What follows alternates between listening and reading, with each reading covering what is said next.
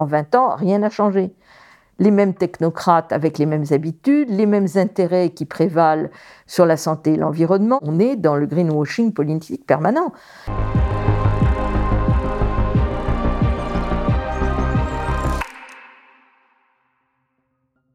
Bonjour à toi et bienvenue dans Pisser sous la douche ne suffira pas, le podcast de Time for the Planet. Time for the Planet est un mouvement citoyen qui rassemble un milliard d'euros pour créer des entreprises qui luttent contre les gaz à effet de serre. Avec ce podcast, on a envie de faire avancer la réflexion pour mieux servir l'action. Toutes les semaines, un échange en longueur, sans filtre, avec une personnalité inspirante sur les enjeux actuels.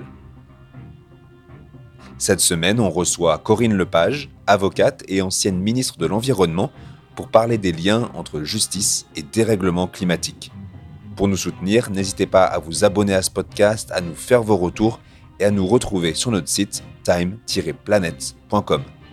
Je vous laisse avec Colline, une des cofondatrices de Time for the Planet, et Corinne Lepage. Bonne écoute. Chère Corinne Lepage, merci de nous accueillir en ce début d'année 2021. Chez Time for the Planet, on a un mouvement citoyen qui est tourné vers l'action, mais on ne néglige pas pour autant la réflexion. Et c'est pour ça qu'on rencontre des personnalités inspirantes comme vous. Donc c'est parti. Vous êtes l'une des avocates françaises les plus engagées en faveur de l'environnement. Vous avez également été ministre de l'Environnement de 95 à 97, puis députée européenne de 2009 à 2014 et enfin fondatrice du mouvement CAP 21. Alors, avant d'entrer dans le vif du sujet, quelques petites questions. Est-ce que, Madame la Ministre, je peux vous tutoyer pour cette conversation? Si ça vous fait plaisir, Madame le Ministre, je ne suis pas plus attachée que ça. Moi, je n'ai pas le tutoiement très facile, mais ça ne me dérange pas du tout que vous me tutoyez si ça vous fait plaisir. Génial. Je vous offre un petit cadeau. Pas besoin de deviner tout de suite pourquoi, mais on y reviendra plus tard. Comme ça, vous pourrez réfléchir. C'est un petit clin d'œil. Voilà, vous vous laisserez réfléchir. Euh, même si beaucoup de gens euh, te connaissent, est-ce que en deux minutes, tu peux nous résumer un tout petit peu ton parcours? Mais attention, on veut pas un épluchage de CV, plutôt nous dire aussi bah, où tu as grandi, si tu as des enfants, à quel moment euh, tu as pris conscience du sujet du dérèglement climatique, voilà, des éléments un peu plus personnels. je grandis à Paris. Je suis mère de famille, grand-mère de famille aujourd'hui. Félicitations. J'ai deux enfants. avec mon mari, nous avons sept petits-enfants. Euh, que dire d'autre? Euh, bah, Je suis venue à l'environnement il y a euh, 1975, euh, donc ça fait 45 ans, chose comme ça. Hein comment? D'abord par ma thèse, parce que j'ai fait une thèse, un doctorat d'État sur le, la notion de coût social et réfléchissant sur le coût social, je suis venue évidemment aux aménités négatives et, avec la question de l'environnement, et puis surtout avec la rencontre de mon mari en 1977, qui est vraiment le précurseur du droit de l'environnement, puisque c'est lui qui a mené le premier procès qui était celui des Brouges de la montée d'Issonne en Méditerranée en 1969. Voilà. Euh, le climat, c'est venu un peu plus tard. Euh, j'ai commencé avec les pollutions marines, euh, à Cadiz d'abord, Erika après et avec le nucléaire, où j'ai commencé dans les années 77. Euh, C'est un de mes premiers dossiers, c'était la centrale nucléaire de Flamanville, 24 décembre 77, ça s'oublie pas, 24 décembre. Les mauvais coups, c'est toujours en décembre ou le 14 juillet ou le 15 août, toujours. Euh, mais j'ai pris vraiment conscience des questions climatiques, euh, je dirais au tournant des années 90 et surtout à partir de 95 euh, avec le, les premiers rapports du GIEC et la première COP qui s'est tenue quand je venais juste d'être nommée ministre. Alors aujourd'hui, on va s'intéresser justement au terrain judiciaire qui peut faire avancer la cause climatique. Tu es l'avocate d'un procès emblématique qui a fait la une des journaux. Est-ce que tu peux nous expliquer un petit peu pourquoi tu as accepté de défendre la mairie de Grande-Sainte contre l'État français? Comment est-ce que le maire a réussi à te convaincre? Oh ben c'est pas, il m'a pas convaincu, j'étais convaincue d'avance. Euh, en fait, euh, on avait la même idée qu'il fallait faire quelque chose. Et, je connais bien Damien Carême. Et on a discuté. Il m'a dit Qu'est-ce que tu penses qu'on peut faire? Ben, Je lui ai dit Écoute, voilà ce qu'on pourrait faire. Et donc, on est parti euh, sur cette idée. Alors, qui est un peu différente de celle de l'affaire du siècle. c'est le même terrain, mais c'est pas la même conception. Moi, ce qui m'intéressait, c'est pas tant de faire reconnaître la faute de l'État, ce qui est très bien sur le plan symbolique, c'est de l'obliger à changer. Voilà. Donc j'ai proposé à Damien Carême, qui était à l'époque maire de Grande-Sainte, mais le maire d'aujourd'hui continue l'action lancée par Damien Carême, heureusement, sinon il n'y aurait plus de procès. Euh, j'ai proposé que nous demandions au Premier ministre et euh, au ministre de l'écologie euh, monsieur qui était à l'époque François de Rugy, qui a d'ailleurs très mal pris la chose en disant euh, vous pouvez vous reporter euh, aux déclarations de l'époque en disant c'est quand même pas les juges qui vont nous dire ce qu'on a à faire, vous voyez, en gros, de faire une demande à ce que la France respecte ses engagements et soit dans les clous sur le plan des émissions de gaz à effet de serre. Évidemment, nous n'avons pas été honorés d'une réponse et par conséquent, nous avons saisi le Conseil d'État euh, d'une demande tendant à avoir d'une part annulé le refus d'agir et d'autre part ordonné à l'État d'agir pour être dans les clous. Et donc, le 19 novembre, le Conseil d'État nous a répondu positivement en disant quoi? En disant d'abord, pour la période 2016-2019, on n'est pas dans les clous, c'est illégal. Donc c'est tout à fait normal que la faute de l'État en soit déduite. Quand vous êtes dans l'illégalité, vous êtes fautif. Ça, c'était jugé par le Conseil d'État. Mais comme je ne vais pas demander de constater la faute, il ne l'a pas dit. Mais c'était la conséquence logique. Deuxièmement, pour la période 2020-2030, qui est celle qui nous intéresse aujourd'hui, l'État disait un, j'ai pas d'obligation. Les accords de Paris, euh, bof, quoi, c'est pas obligatoire. Et les lois de programmation, c'est des objectifs. Mais bon, euh, si on ne les remplit pas, il n'y a pas d'obligation. Et là, le Conseil d'État dit arrêtez, euh, vous ne pouvez pas dire ça, vous avez pris des engagements, vous devez les tenir. Donc c'est obligatoire, première étape. Ensuite, l'État disait, de toute façon, on est en 2020, vous n'allez pas en 2020 me dire où je serai en 2030, vous n'en savez rien. C'est d'État réponse, c'est possible. Mais si vous voulez avoir une chance d'atteindre vos objectifs en 2030, il faut commencer en 2020. Et les objectifs, ils sont année par année. Donc, en 2021, on va voir si vous êtes dans les clous pour atteindre 2030. Donc, je juge, moi, Conseil d'État, que, un, je jugerai au jour de ma décision et non pas en 2018, euh, ni en 2030, mais en 2021, que deuxièmement, je vous donne trois mois qui vont donc s'achever le 19 février, donc c'est très bientôt. Très bientôt, pour me dire comment vous comptez vous y prendre pour atteindre vos objectifs.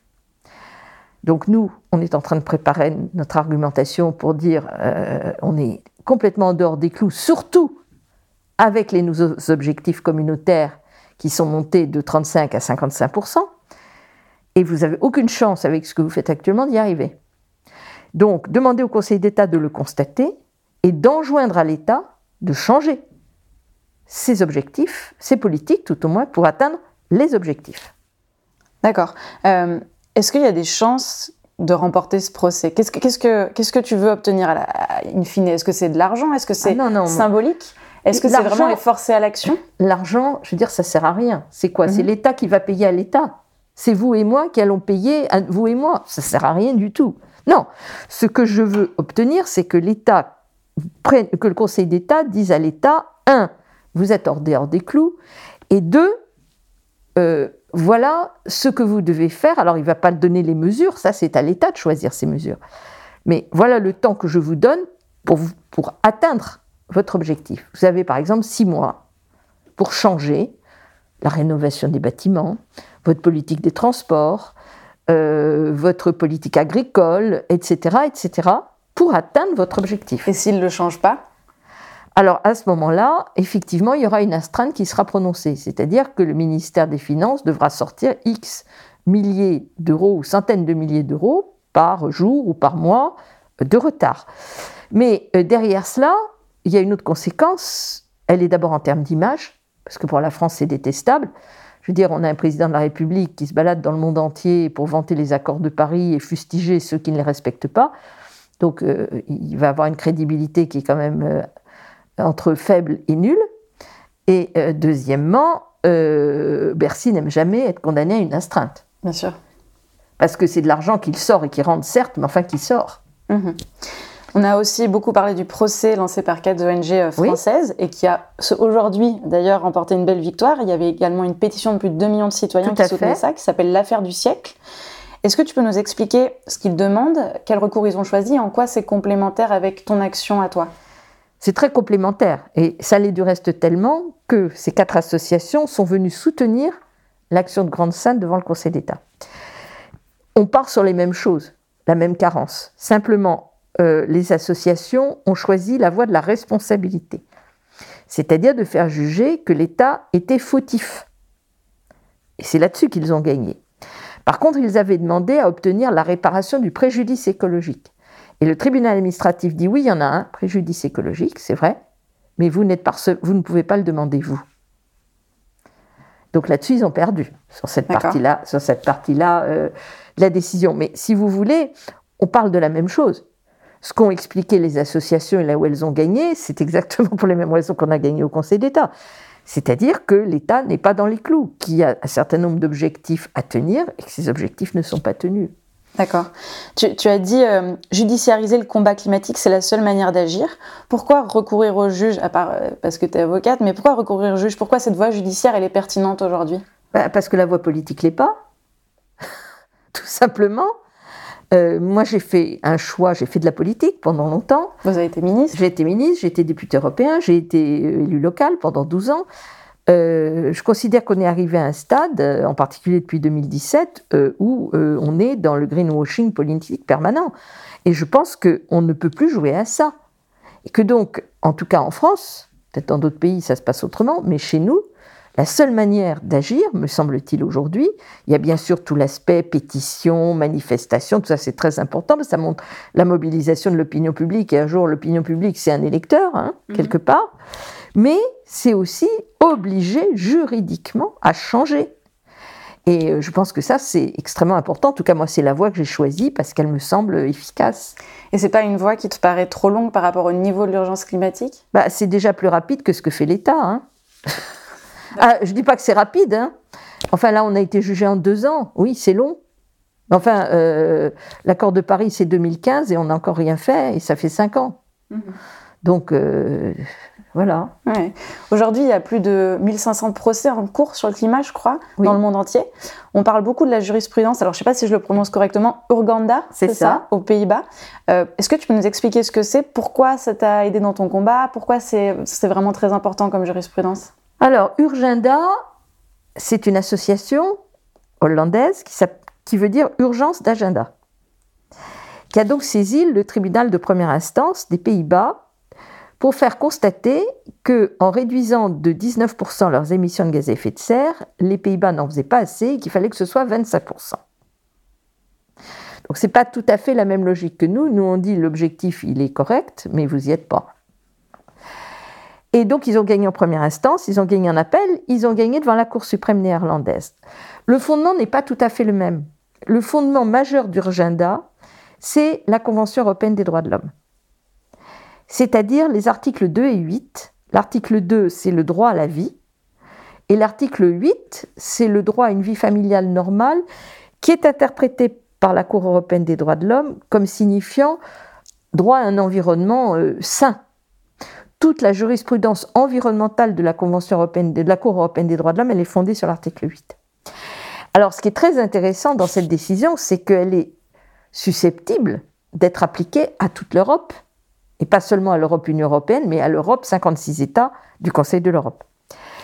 Malheureusement, le Conseil d'État, dans l'arrêt qu'on a gagné, Grande Sainte, ne s'appuie pas sur les articles 2 et 8 de la Convention européenne des droits de l'homme. Euh, il a choisi le fondement euh, euh, des lois de programmation françaises, qui découlent des accords de Paris. Mais vous avez peut-être vu qu'il y a des jeunes Portugais qui ont saisi la Cour européenne des droits de l'homme d'une action qui a été jugée recevable. Et donc on peut penser que la Cour européenne des droits de l'homme veut avancer sur ce sujet. Très bien. Et donc c'est grâce à ces différentes victoires et ces différents combats en cours que dans tous les pays ça progresse progressivement. Euh, plusieurs avocats ou ONG demandent dans la, création dans la loi internationale de la notion de crime d'écocide, euh, un peu j'imagine comme le crime de l'humanité. Est-ce que tu peux nous expliquer ce que c'est? Est-ce que c'est quelque chose que tu soutiens? Euh, J'ai compris que ça, avait comme avantage d'aller sur du pénal et donc vraiment de, faire un peu flipper les gens. Est-ce que tu peux nous expliquer si tu es pour et, comment ça marche? Oui, bien sûr, je suis pour. Euh, je suis pour, mais euh, je vais expliquer le pourquoi du comment. C'est quoi un écocide? L'écocide, c'est écos et cide, qui vient du latin cedo, qui veut dire tuer. C'est ce qui tue le vivant l'écocide. Donc, c'est effectivement criminel. Tuer est criminel. Donc, on dit écocide quand on, comme on dit, euh, comme on dit homicide, comme on dit féminicide, etc. ça concerne quel cas? Ben, Ça concerne des cas dans lesquels euh, l'acte de euh, dégradation, de destruction est d'une importance telle qu'il tue l'écosystème. Donc c'est pas la petite pollution de la rivière, c'est pas ça hein, un crime d'écocide. Un crime d'écocide, c'est la déforestation brésilienne, ce que vient la plainte que vient de déposer euh, le chef Raoni s'inscrit dans cette logique. Lorsque euh, nous avons euh, fait le procès Monsanto à La Haye en 2016 avec Marie-Monique Robin, euh, la question avait été posée au tribunal, qui n'était pas un vrai tribunal, mais qui était une organisation composée de magistrats, auquel nous avons posé des questions en droit, qui a rendu un avis en droit.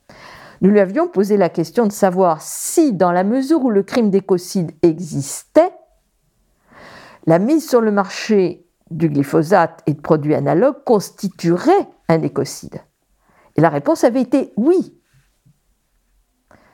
Tout simplement, et vous avez encore des articles qui sont sortis très récemment, parce que le nombre de victimes de ces produits est absolument colossal.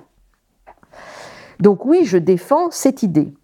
Mais je défends cette idée liée à ce que j'appelle l'humanicide qui n'est pas le crime contre l'humanité au sens auquel on l'entend habituellement, issu du tribunal de Nuremberg, et euh, qui euh, punit des comportements qui ont visé à avoir un comportement à l'égard des humains qui ne se rattache pas à ce que la dignité humaine peut accepter, même en période de guerre. L'humanicide est pour moi le pendant de l'écocide, c'est-à-dire le fait de tuer une partie de l'humanité en passant par la voie environnementale. Quand je viens de parler de l'écocide via euh, Monsanto, pour la question euh, du, glyphosate, euh, on utilise un produit qui va détruire le vivant et à terme détruire l'humain. Donc il y a un lien entre les deux. Donc oui, je défends tout à fait cette idée, mais je pense que c'est surtout valable au niveau international. Parce que euh, au niveau national, il faut quand même que ce soit euh, des infractions extrêmement lourdes. En revanche, et c'est là où je suis très déçu euh, de ce qu'a fait le gouvernement, du crime d'écocide qui était proposé par la Convention citoyenne, on est passé à un délit d'écocide. Déjà, pour moi, délit d'écocide, ça n'a pas de sens. Un délit, c'est une infraction, certes, mais mineure, qui n'entraîne pas la mort. Si ça entraîne la mort, c'est un crime. C'est un crime, sauf si c'est non intentionnel, si c'est un accident. Mais c'est pas un accident en règle générale. Donc on pouvait, en revanche, espérer un délit général d'atteinte à l'environnement, c'est-à-dire qui réprime les délits commis dans les milieux. Quand vous détruisez un espace, quand vous détruisez euh, des sols, quand vous détruisez euh, des espèces non protégées, la question peut se poser. Elle se pose d'autant plus que le droit communautaire exige aujourd'hui, de la part des États membres, qu'il y ait une répression par le droit pénal des principes de droit de l'environnement. La France n'a jamais transcrit ce texte. Nous avons des infractions environnementales pour les milieux, pour l'eau, pour les espèces protégées, et c'est à peu près tout. Pour l'air, il n'y a rien. Pour le sol, il n'y a rien. Pour les paysages, il n'y a rien. Pour les espèces non protégées, il n'y a rien. Les infractions qui existent en matière d'installation classée ou autre, c'est des infractions administratives, c'est-à-dire vous n'avez pas respecté votre autorisation et vous avez eu et en plus vous avez eu une mise en demeure et vous n'avez pas respecté votre mise en demeure ou bien vous avez travaillé sans autorisation. Mais si vous voulez, on ne s'intéresse pas au milieu, on ne s'intéresse pas à la gravité de la pollution, on ne s'intéresse qu'au point de savoir, vous êtes dans les clous avec l'administration ou vous n'êtes pas dans les clous avec l'administration. Ça n'a rien à voir avec l'environnement. Or, même ça n'a pas été admis dans la loi, projet de loi, puisqu'on est simplement sur la répression des atteintes les plus graves à l'environnement. C'est-à-dire que euh, ça sera euh, appliqué de manière euh, très très très rare. Voilà. Donc on est très très loin de compte. Et en plus, j'ajouterais que par-dessus le marché, la loi a prévu, ça a été voté ça en décembre, d'ouvrir la voie aux entreprises à la transaction pénale, c'est-à-dire pas de procès. Je paye, mais on n'en parle pas. Il n'y a pas de procès. D'accord. Et du coup, de ce que je comprends, tu penses que le système judiciaire actuel, il n'est pas vraiment assez équipé euh, pour faire face. Bah, donc je comprends qu'il n'y a pas forcément encore les bonnes lois ou pas les bonnes choses. Il n'y a non seulement pas les bonnes lois, mais il n'y a pas la justice qu'il faut. Mais ça, c'est un problème plus large. Nous sommes en France dans un état de sous-développement judiciaire considérable. Nous avons le plus petit budget de toute l'Europe en matière de justice. Nous dépensons pour notre justice deux fois moins que les Anglais ou les Allemands, par exemple. Donc nos procédures sont très longues, parce qu'il n'y a pas assez de magistrats, il n'y a pas assez de greffiers, il n'y a pas assez de moyens.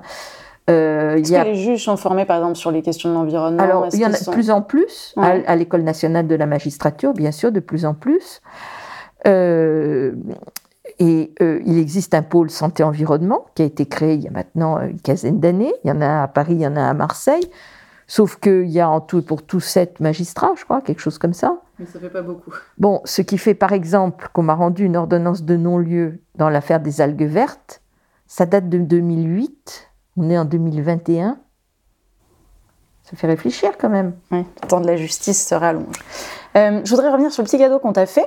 Il fait référence à quelque chose que tu as écrit. Est-ce que tu devines le clin d'œil? Alors, en fait, j'hésite entre plusieurs. C'est un savon de Marseille. Le savon de Marseille, c'est un savon naturel. Mhm. Donc, ça pourrait euh, faire référence à l'abécédaire euh, santé-environnement. C'est une idée.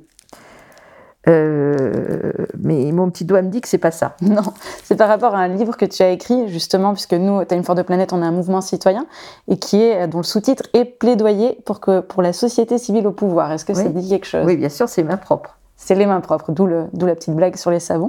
Euh, donc chez Time for the Planet, comme je disais, on mise beaucoup sur la société civile qu'on essaie de fédérer.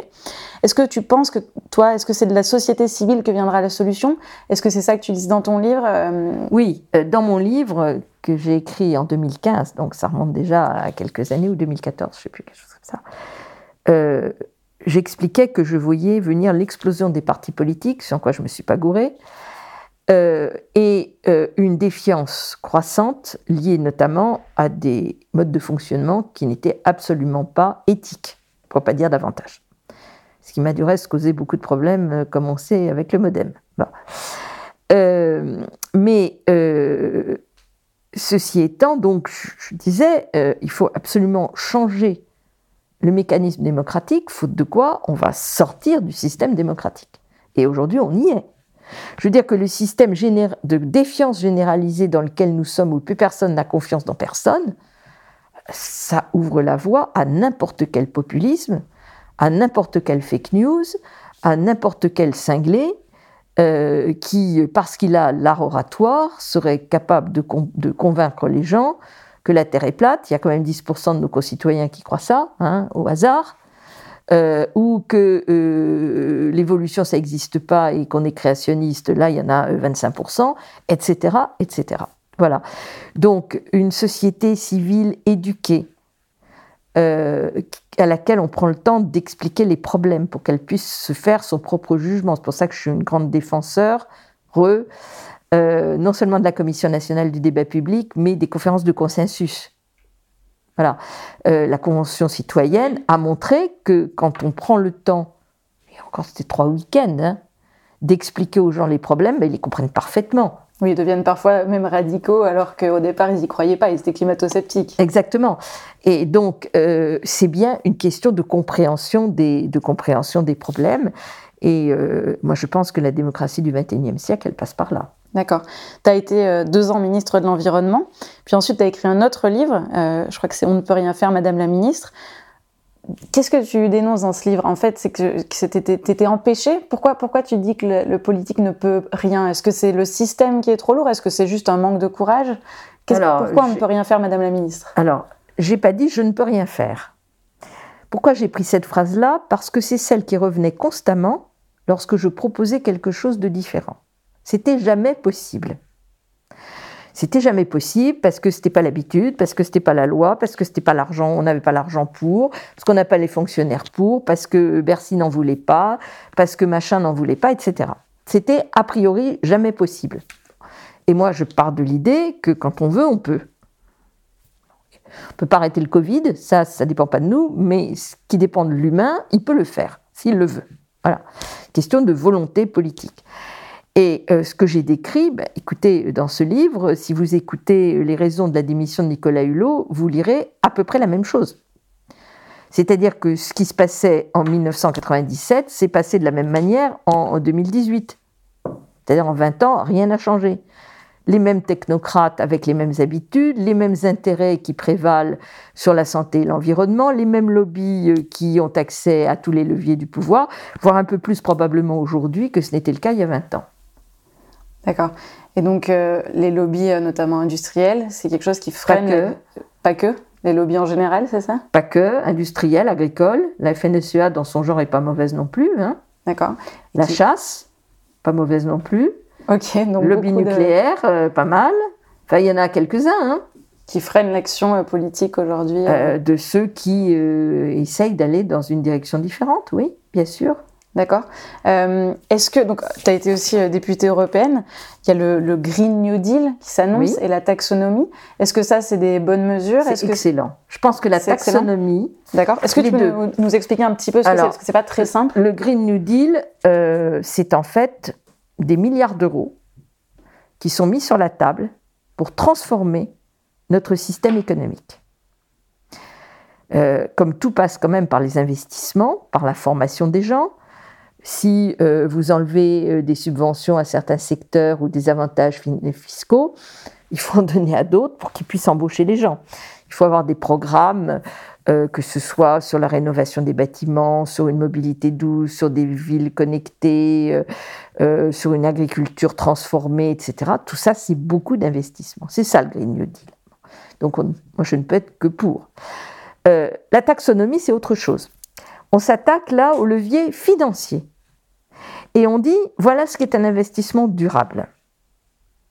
Donc, comme les financiers font de la communication sur la durabilité de leurs investissements, que certaines choses sont maintenant pas possibles, par exemple l'investissement dans le charbon, par exemple, demain c'est dans le pétrole et le gaz, en tout cas le pétrole, le gaz euh, après-demain, euh, les les, financiers et les investisseurs vont être obligés de justifier des investissements qu'ils font. Or, on parlait du greenwashing politique, le greenwashing financier, ça existe tout pareil. Et donc, ce qu'a fait l'Europe, et qui me paraît vraiment une révolution, c'est de définir ce qu'était un investissement durable. C'est quoi un investissement durable?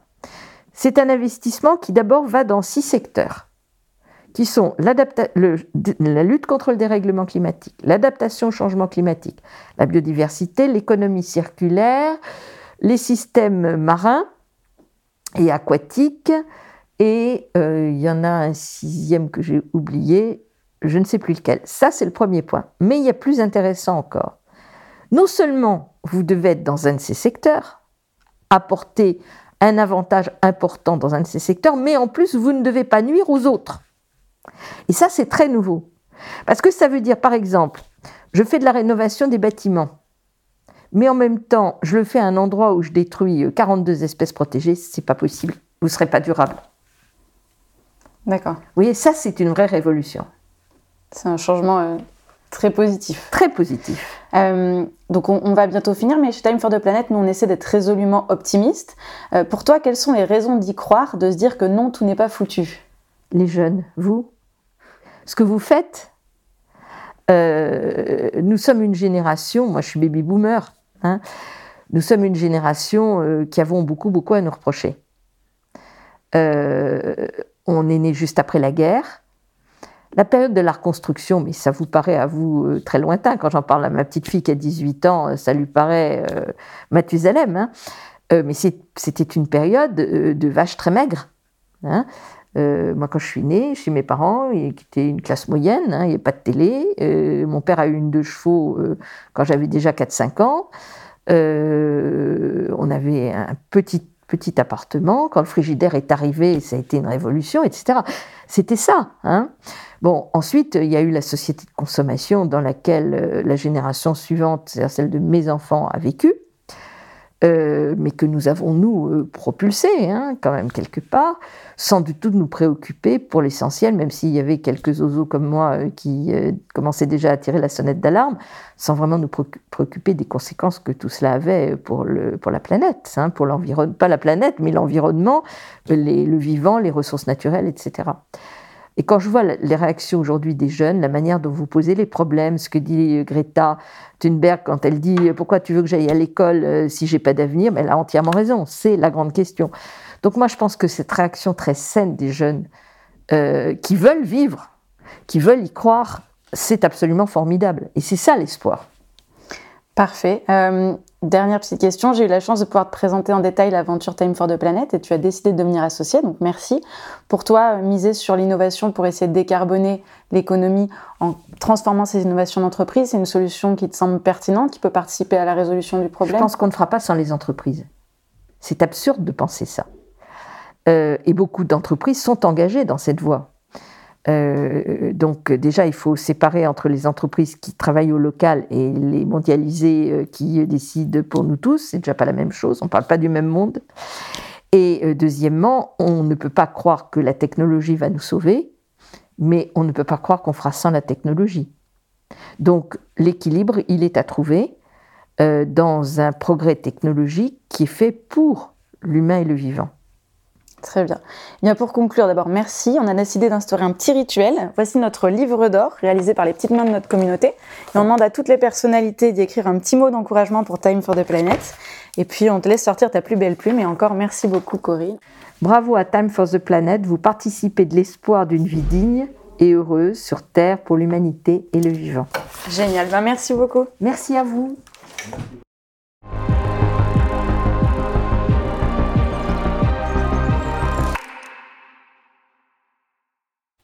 J'espère que cet épisode t'a plu. Si c'est le cas, n'hésite pas à le partager, à nous faire tes retours et à nous mettre 5 étoiles sur Apple Podcast, ça nous aiderait beaucoup. Et si cet épisode t'a donné envie de passer à l'action, on a une solution. Tu peux rejoindre des dizaines de milliers de citoyens engagés partout dans le monde sur time-planet.com.